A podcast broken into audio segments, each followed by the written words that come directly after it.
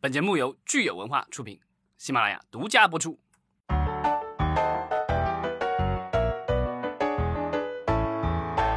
欢迎大家收听新一期的影视观察，我是老张。Hello，大家好，我是石溪。上一周呢，咱们其实重点聊了聊国内和海外的流媒体平台。呃，国内的话呢，大家众所周知，就是优爱腾都纷纷的取消了超前点映，爱奇艺呢，呃，走的可能更远，他特地提到了这个剧中广告将要取消。但是咱们这个听友华中王仁安呢，他提到了说，在最新的这个八角亭迷雾。啊，这个剧里面呢，其实爱奇艺的广告还是跳不过去。现在呢是有这个剧中广告哈。嗯，好像上次的发布好像说的是这个片头的那个广告，可能这个又，所以有好多坑哈，看起来。而且我不知道，就是这个剧上线的时候，正好应该就是跨在了这个就是政策宣布的时候，所以也有可能就是没有执行到底吧。而且我们知道，就是我看到过有一些资料也是说，嗯，平台的有一些剧的话，它的这个广告有一部分是平台招商的，它可能插在前面或什么之类，还有一些可能是那个就是片方自己去招的，那他就要放进去。那我觉得平台，这他可能已经收了钱的平台，有可能也没有办法让拒绝。对，所以咱们这位王仁安他说的这个剧中广告，也有可能是就是已经是贴在这个剧集里面了的。对吧？就是你可能想跳也跳不过去。另外，他提到的这个八角亭迷雾呢，其实最近呢也是有一一点点热度吧。我看到咱们也有听友你变了哦，他也说了这个迷雾剧场最新的这部剧《八角亭迷雾》里面的演员和导演的咖位都是挺高的。对，段奕宏，然后王小帅啊。但是这两天我看他之所以上热搜，并不是因为剧情有多精彩，而是因为这个烟被劈掉了。呃，而且我们看到这一部剧呢，好像在豆瓣上的评分掉下来了，并不是很高，对，就只有六分左右吧。比起咱们这个鱿鱼游戏来说，可能它的这个热度还是差了不少哈。嗯，对，有可能就是因为去年的迷雾剧场太火了，所以呢，造成了今年的这些犯罪悬疑题材的影视剧可能会受到的审查会更严一些。没错，呃，咱们还有一位听友小梅，她其实推荐了这个《弥留之国的爱丽丝》这部剧。我之前其实没有听说过，我刚才特地到豆瓣上去看了一下啊，它是一部日剧，但是也是奈飞原创的日剧。对，这个就是奈飞在亚洲布局的这些原创剧集。对，就是去年我记得奈飞的主页上有推过这部剧，嗯，当时好像也是有一点热度，但是它的热度没有到《鱿鱼游戏》那么夸张，因为《鱿鱼游戏》的话，现在就是上线一个月以后，有一半儿。以上的这个有就是账户看过了，呃，当然咱们说，其实韩剧比日剧的这个呃美化，就是美国化程度其实是更高的哈，它的国际化程度其实也更高。有可能是因为日本的电视剧长期以来被日本的几大电视网所垄断吧，嗯，所以造成了就是它的那个东西可能偏老少咸宜一些，然后稍微安全一点。韩国的那个就是电视剧，我印象当中前几年有些比较火的电视剧，其实都是韩国的有线电视台 TVN 做出来的。他那个就就打破了以前的那种就是纯爱的那种类型，然后做了一些其他有些不一样的悬疑的或什么的。所以呢，我觉得日本的话，它市场的突破现在可能也是因为有奈飞还有亚马逊这样的平台进驻，然后会让它的这个作品的话更有突破性一些。嗯，没错。那我们其实这个关于剧呢，我们就先聊到这儿。呃，这一周呢，其实我们再重新把目光放回到院线电影哈，我们又回到了老张最喜欢的话题，就是聊一聊最近各位这个电影大大都在忙些什么，也就是咱们最新的这个新片立项。那我们这次聊的是。电影局公布的七月和八月的新片立项，这个好像都是在九月份其实就公布了。那咱们之前因为聊其他的事儿，还有中间碰上了国庆节，所以一直没聊。但这一次可以两个月一起聊一聊。呃，我们先来说一说一些大公司他们有哪些新的项目哈。首先呢，咱们来说说光线，光线影业都是大家非常熟悉的这个一线的影视公司了哈。它立项的这部电影叫《他的小梨窝》。嗯，这个我和这个石溪就是为了梨窝是什么东西，然后研究了半天。对，在看到这个片名之前，我其实都没有听说过梨窝这个说法哈。我想它是不是南方的一个说法？好像我我平时很少听到。对它是古文里的一个。古文里面的哦，它跟酒窝还是有一点不同的，是吧？对，就酒窝更深一点，梨窝更浅一点，然后梨窝更离嘴嘴角更近一些。哎，老张，你你的脸上是是不是有梨窝？是不是？续集我来演。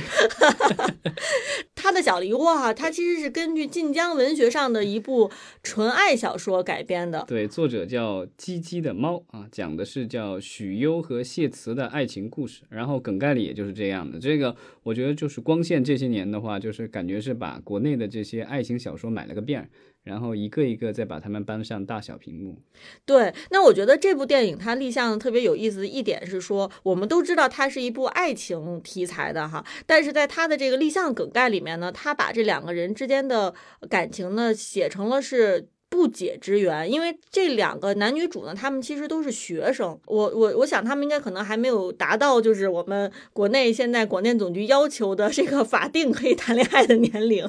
这个就是怎么说？为了符合审查的要求，然后把一些就是可以摆在明面上讲的爱情，改成了一种不可那个描述的。情谊 只可意会不可言传的哈，所以我其实挺想知道他们最后出来就是影片去做怎么样的这个处理。对，我记得当年那个顾长卫导演的一部片子是那个白客演的那个叫什么？叫在也是在学校里谈恋爱的。然后那部电那部电影就很有意思，他为了规避这个审查，我觉得我觉得是为了规避审查做的调整啊，就是他把男女主角的年龄提高到了十八岁以上，因为他们上的是一所高考的复读学校。就是还是高中生，但是复读高中生，对高四学生，那也很聪明哈。对，那接下来呢，我们来看看这个万达大大哈，万达影视传媒，它立项了三部电影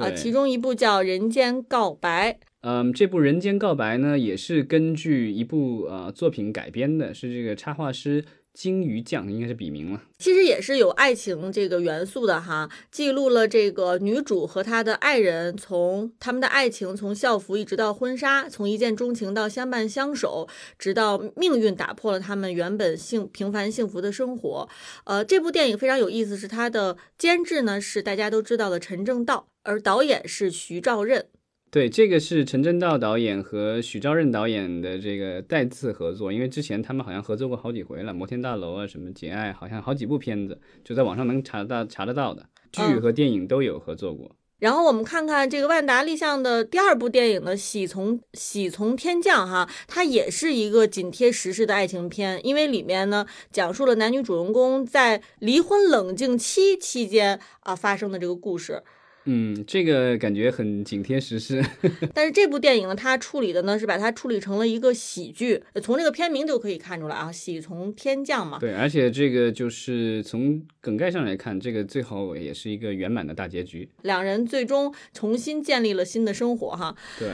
然后我们接下来看这个第三部万达立项的电影是《嘿哥们儿》啊，这次终于从从这个爱情题材转变成了这个兄弟情。对这部电影的话是跟体育有关的啊，就讲这个男主角因为一次比赛，然后丧失了呃感知能力，然后呢后来他多年未见的哥哥出狱了，然后两个人呢就是解开了心结。然后呢，这哥哥又遭祸了，然后两个兄弟并肩前行，最后弟弟在哥哥的帮助下重返赛场，嗯，但是一个励志的兄弟情电影。没错，但是我们从这个梗概里面其实看不出来，就是他们这个体育是哪是什么体育项目哈？可能他的体育元素并没有那么的重。团体项目吗？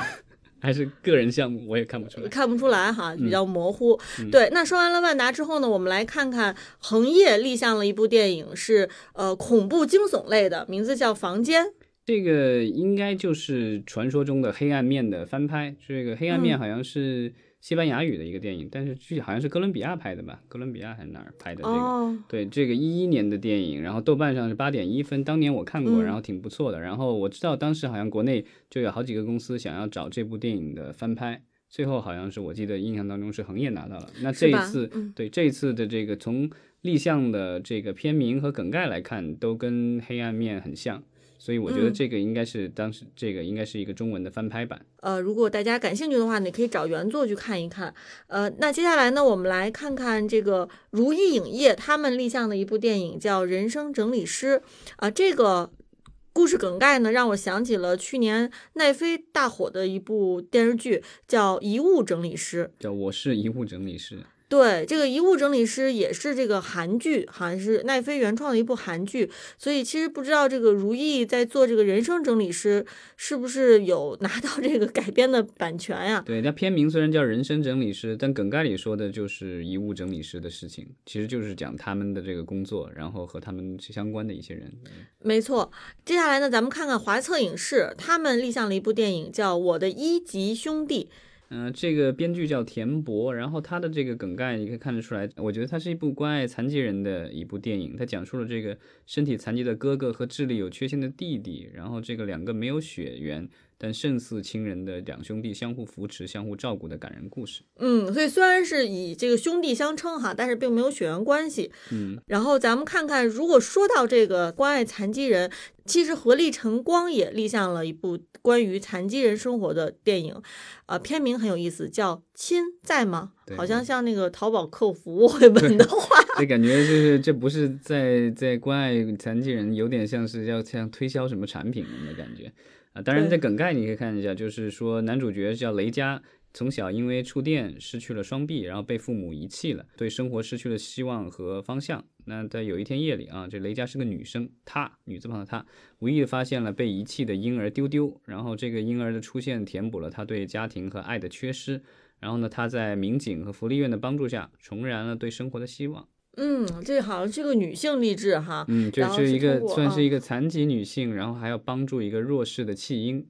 没错，呃，那说完了这个合力晨光和华策的两部跟残疾人有关的电影，我们来看看保利其实立项了两部电影哈，虽然是由两个不同的厂牌公司所立项的，一部是由广州保利国际影城有限公司立项的是呃中国探月，对，这个就非常的主旋律了，没有比这更主旋律的了。它讲的就是啊、呃五名九零后的普通航天人和中国探月工程一起成长、追梦和圆梦的经历。没错，与此同时呢，保利影业投资有限公司他们立项的这部电影呢叫《家住长安》，其实也是这个有这个浓浓的央企的政治情怀的感觉哈。嗯，对，他讲的就是在西安的一个厨师长，泡馍厨师长查出了有肺癌晚期，然后瞒下病情，就是想找理由跟儿女多相处。但后来呢，就是发现儿女生活的也很艰辛，然后决定他用剩下剩余的生命来照亮儿女前行之路。直到他去世以后，那他的子女才得知了这个父亲的良苦用心，然后一起合开了一家泡馍馆，然后就叫家住长安，就其实就片名了。嗯，没错。那说完保利呢，我们来看看腾讯大大啊，腾讯影业它立项了一部这个呃犯罪题材的电影哈，叫《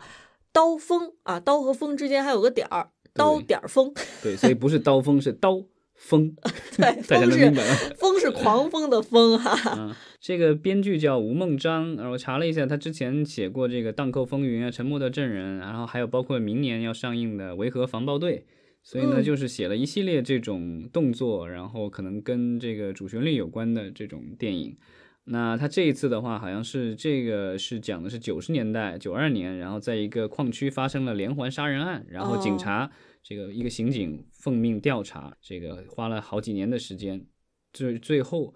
找到了凶手，将凶手请绳之以法。嗯，我们我们的这个电影最后结局肯定得是向凶手绳之以法。对，刚才我们说的都是这个大家知道的大公司立项的电电影哈，接下来呢，咱们看一看有哪些著名的电影人，他们呢新立项的电影是什么？呃，首先呢，我们来看看管虎，他立项的电影呢叫《东极岛》啊。管虎大家都是非常的熟悉了，我们去年的这个八百就是他的作品。对，之前也拍过其他的一些跟战争相关的呃电影。那之前其实还拍过很多黑道片了，都是电视剧。嗯对，然后这一次的话是又是一个二战题材的电影，那讲的是一九四二年，啊、在舟山的东极岛，一个渔民和他的养子，然后目睹了美军潜艇袭击日军押送战俘的里斯本丸，啊、就是日军的一艘军舰，然后呢，他们击沉了以后呢，啊、这些渔民救下了英军的战俘纽曼，然后这个纽曼的到来让这个东极岛陷入了危机，那经历了一番生死考验后。和一群渔民一起展开了海上大营救，应该是这样的一个故事。对我们看起来其实又是这个家国情怀加上大制作哈，这种模而但是式啊。但这种就是我觉得现在这个就是像之前的就是金刚川一样，它其实是聚焦于小人物了，就是跟我们就是跟之前的很多主旋律电影不大一样，就是可能不会涉及到我们的一些啊，开国元勋啊，伟大领袖啊，一些将军啊什么之类的。这个就从小人物来看这个战争。那我们看这个编剧团队哈，也是非常的强大了。对，这个片子有三个编剧，是董润年、陈叔和张译。那董润年和张译好像都和管虎导演都有合作过。董润年是属于年轻编剧里算不错的，然后之前啊也自己做过导演。然后呢，他给老炮儿、给疯狂的外星人、心花怒放还有除戏痞什么的都写过剧本，自己导过被光抓走的人。然后编剧陈叔的话是陆阳的御用编剧，之前写过《绣春刀》，然后还有《刺杀小说家》，就今年这个呃春节时候的电影。那张译的代表作就是呃，是更多的是跟陈可辛导演合作啊，《中国合伙人》、《亲爱的》、《夺冠》等。对，然后据透露，这部片子是在海南岛拍摄，虽然它讲的是舟山群岛的事情，但在海南岛拍摄。这个我觉得是和呃海南岛最近的一些就是优惠政策有关，而且呃，就是管虎导演的话一一般都是跟华谊合作嘛，华谊的话在海南岛应该是有拍摄基地的。嗯，这个，然后在海南拍摄的，其实还有另外一部啊，这部直接把海南的名字已经放到片名里了，就也是战争片，叫《抢滩海南岛》啊，这个也是著名的这个编剧导演高群书，他自己自编自导，应该是。嗯，高群书的这个作品哈，我们也都是挺熟悉的了，包括这个《风声》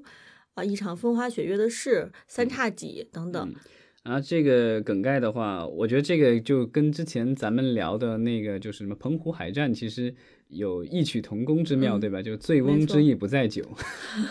啊。这个叫抢滩海南岛，然后它讲的是一九五零年初，然后我军解放海南岛。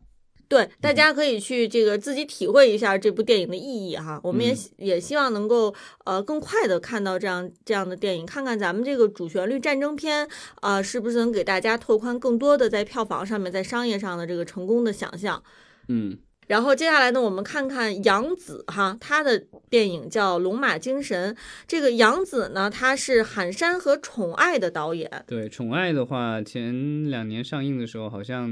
过了十亿吧，票房接近十亿，还是过了十亿，就算它成绩很不错的一部电影。然后这一次这个立项的电影《龙马精神》，其实呃，我看九月份的新闻已经开拍了。然后我在这个短视频平台上都看到过这个几位主创发的视频，这个宣布，其实呃阵容还是比较强大的，主角是成龙啊、刘浩存就新的谋女郎了和郭麒麟，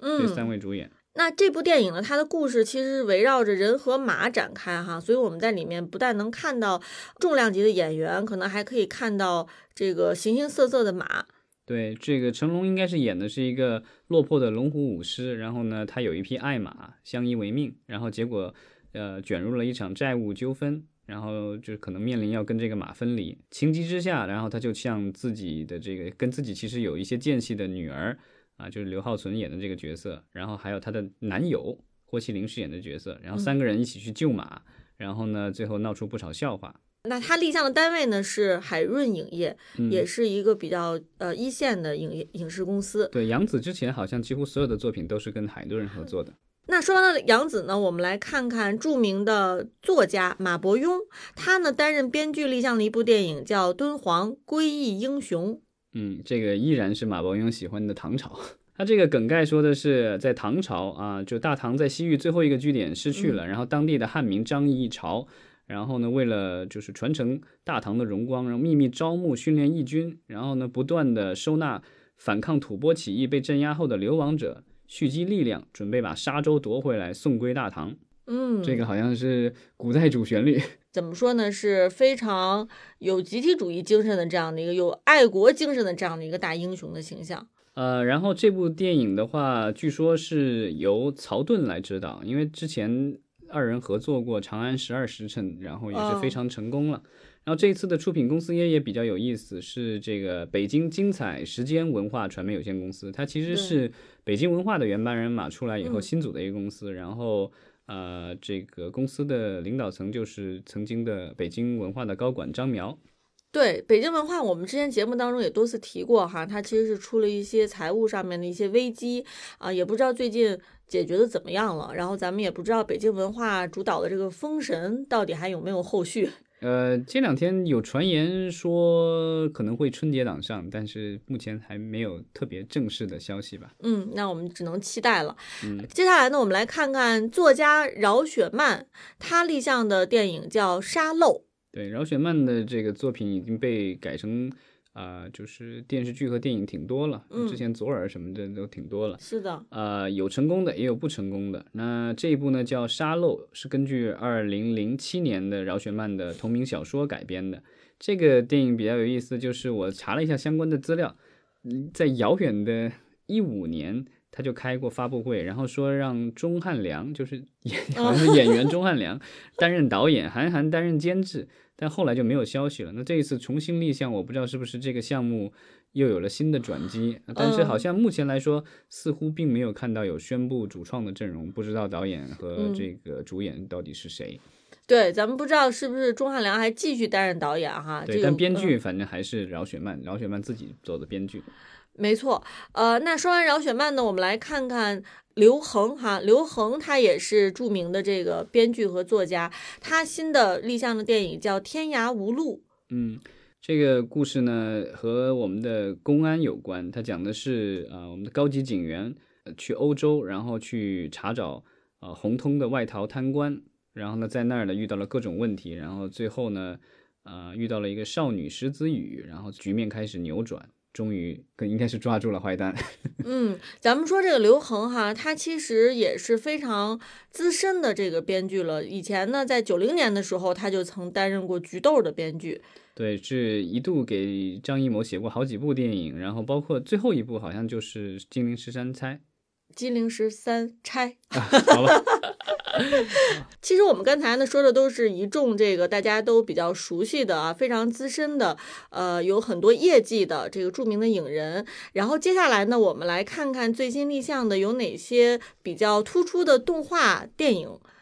首先我们可以看一下，今年那个就是我看有媒体已经整理出来了，我们。一到六月份，就是在我们这个立这一次立项之前，因为我们这次聊的是七八月份，那一到六月份其实已经有人总结了，说我们这个国产电影到底备项备案了多少个动画电影。那在一到六月份的话，根据电影局的发布的这个统计的话，应该是。五十部动画电影，可以对比的是去年全年是一百零二部。对，所以呢，只要今年这个下半年保持同样的节奏和速度的话，那估计今年立项的动画电影的数量跟去年差不多，或者还有可能超过。那其实我们之前在一说到动画的时候，大家就想到我们这个。国内的最大的 IP 孙悟空哈，孙悟空好像时不时的就会出现在咱们的这个动画立项当中。对，有这个我看到他们有一个统计特别有意思，三文鱼统计的啊，这个我觉得也是这个调皮了一点。二零一五年到二零二零年之间的备案的这些国产动画电影，然后大量的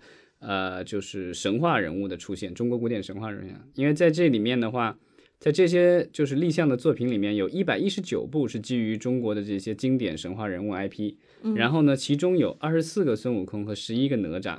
对，哎，说到哪吒，我们看看最新的这个立项里面哈，其实也有一个哪吒，它叫灵珠重生。这个立项单位呢是浙江风尚睿智影视有限公司，还有影剧天下。那可以看出来呢，其实咱们国内的这个动画公司哈，对于中国神话还是一直是非常热衷的，所以也我也特别想知道，就是哪吒这个人物到底还能带给大家哪些新的想象？对，反正孙悟空已经几十年了，折腾了几十年了。哪吒其实也折腾了几十年，因为小的时候咱们就有看过上影厂的那个什么哪吒闹海，对吧？对对对。所以哪吒和孙悟空应该都属于这个就是中国神话宇宙里面比较突出的形象。那我觉得要深挖的话，你想参考那个漫威宇宙，对吧？刚开始的时候，他们就是挖的什么蜘蛛侠啊，这个什么之类的，就比较著名的那些，对吧？比较主流的。对，挖到后来，那就变成什么蚁蚁人呢？然后各种什么，这个银河护卫队啊什么的，就是这种，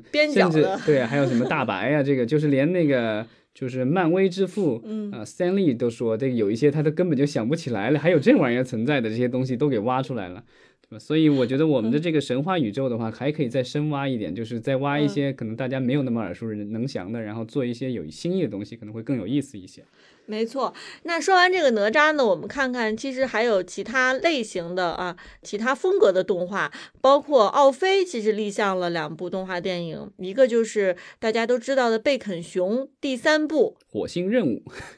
如果是有孩子的这个家长哈，可能会比较熟悉了。对，老张是不是以前叫倒霉熊，现在 现在改这个，我觉得改洋气了？也没有，就是可能那个倒霉的名字不好听吧，那就变嗯成贝肯熊了。那个其实最早是韩国 IP，但是应该我听说的版本是被奥飞给收购了，所以呢现在变成了一个国产的 IP。然后呢，嗯呃，第一部电影的话，一七年在国内有一点二一二六亿的这个票房，第二部其实就是八千多万票房，嗯今年上的。还可以了，在今年呢有疫情的这个影响下，有八千多万，所以呢，我觉得这也是可能也是为什么奥飞要再接再厉继续。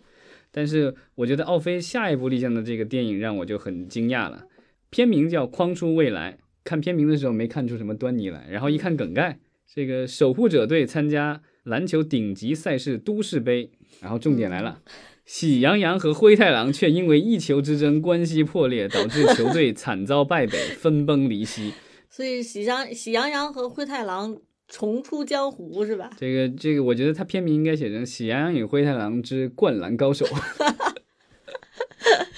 对，这样超级大灌篮之类的。也许比这个框出未来可能要更吸引人哈，至少就是喜羊羊和灰太狼也是我们所熟悉的这个动画 IP。对，但我觉得也有可能它上映之前还会去再去改片名，这就是一个临时的片名吧。对，但《喜羊羊灰太狼》的话，我们之前好像聊动画的时候其实聊过，就是有几年对吧？每一年嗯春节都有一部，然后票房越走越低，走到后来就没有了。对 那，这一次奥飞再让他重出江湖，嗯，再战大荧幕，不知道是不是有一些什么样的改变，让能够让大家惊喜到的。嗯，其实说到这个学龄前动画啊，除了喜羊羊和灰太狼，我们大家可能还特别熟悉的就是巧虎这个人的这个形象。那巧虎呢，也有一个电影立项了哈，叫《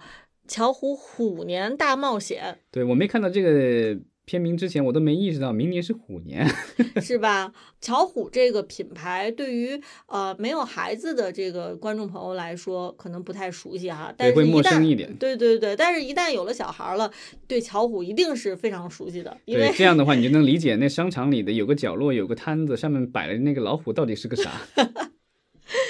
对，所以其实我还挺期待看看这样一个学龄前的益智品牌哈，怎么样把它转化成一个电影作品。其实那个就是美国之前也做了一些尝试，比如说那个爱冒险的什么朵拉，这也是算是比较低龄的这种教育类的，当然没有像那个巧虎那么富有教育性，但它也是相对教育性的一个节目。然后也做了，它其实做了更极致，做的是一个真人跟动画拼接的版本吧。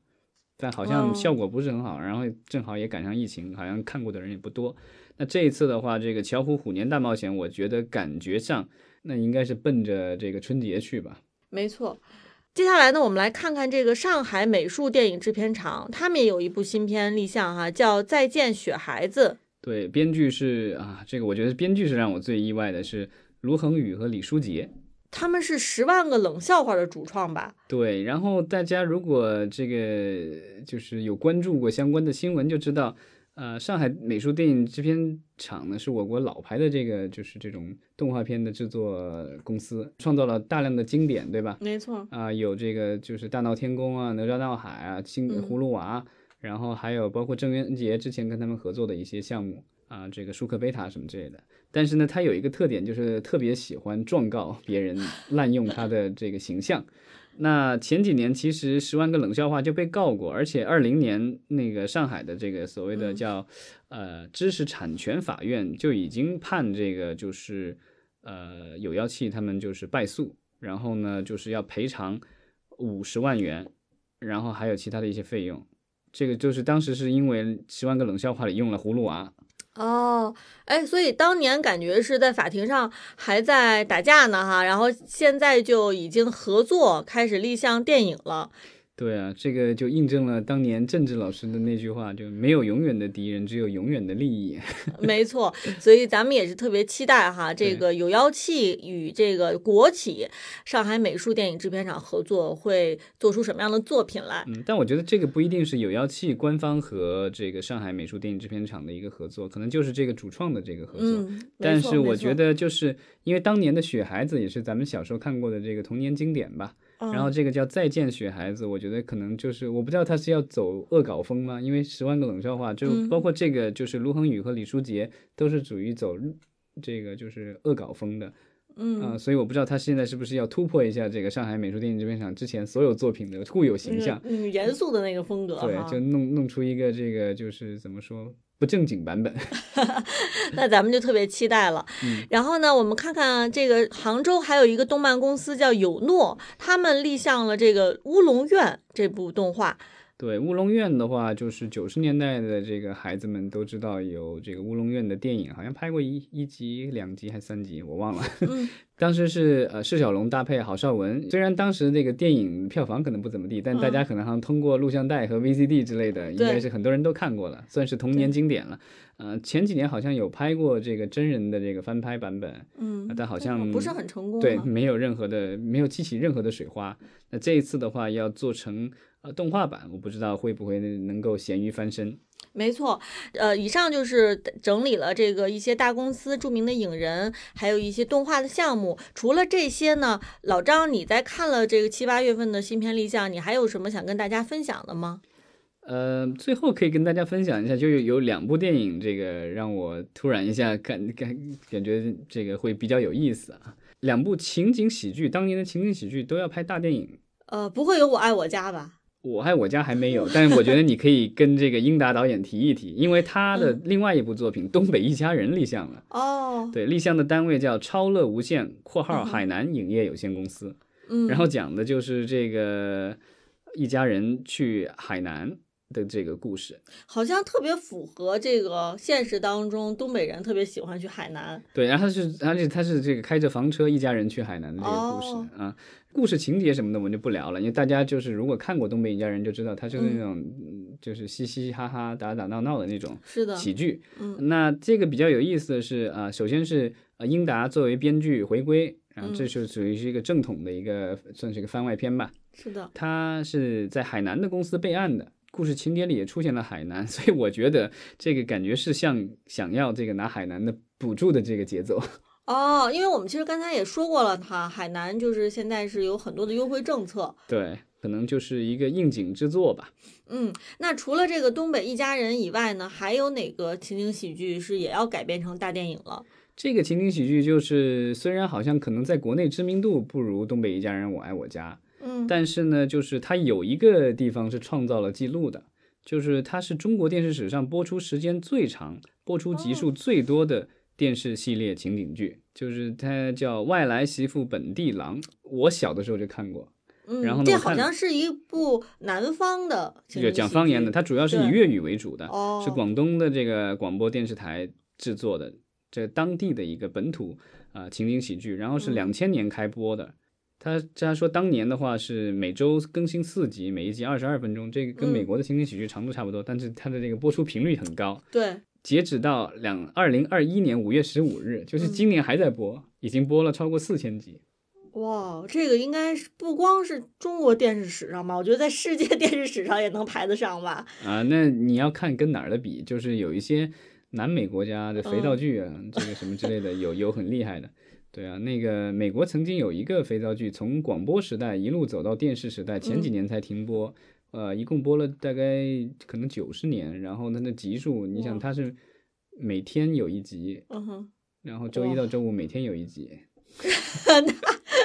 算不过来了已经。对，但这个已经很了不起，而且《外来媳妇本地郎》的话，就是我小时候看的那个版本里面、嗯有一个演员，大家今天都很熟知，就是刘涛。哦，刘涛在里面好像演了一个其中的一个儿媳，因为他讲的就是姓康的那一家人，然后在一个嗯院子里有大哥、二哥、三哥什么之类的，然后有他们的嗯媳妇儿什么，就是一家人一大家人住在一个院子里的这个故事。嗯，然后刘涛演的是里面的上海媳妇嘛，所以我们看这个东北一家人的也有了哈，然后这个广东广州一家人，广州一家人也有了。对他这次叫《外来媳妇本地郎之舌尖上的街坊》，所以你知道哦他讲什么？是美食题材的。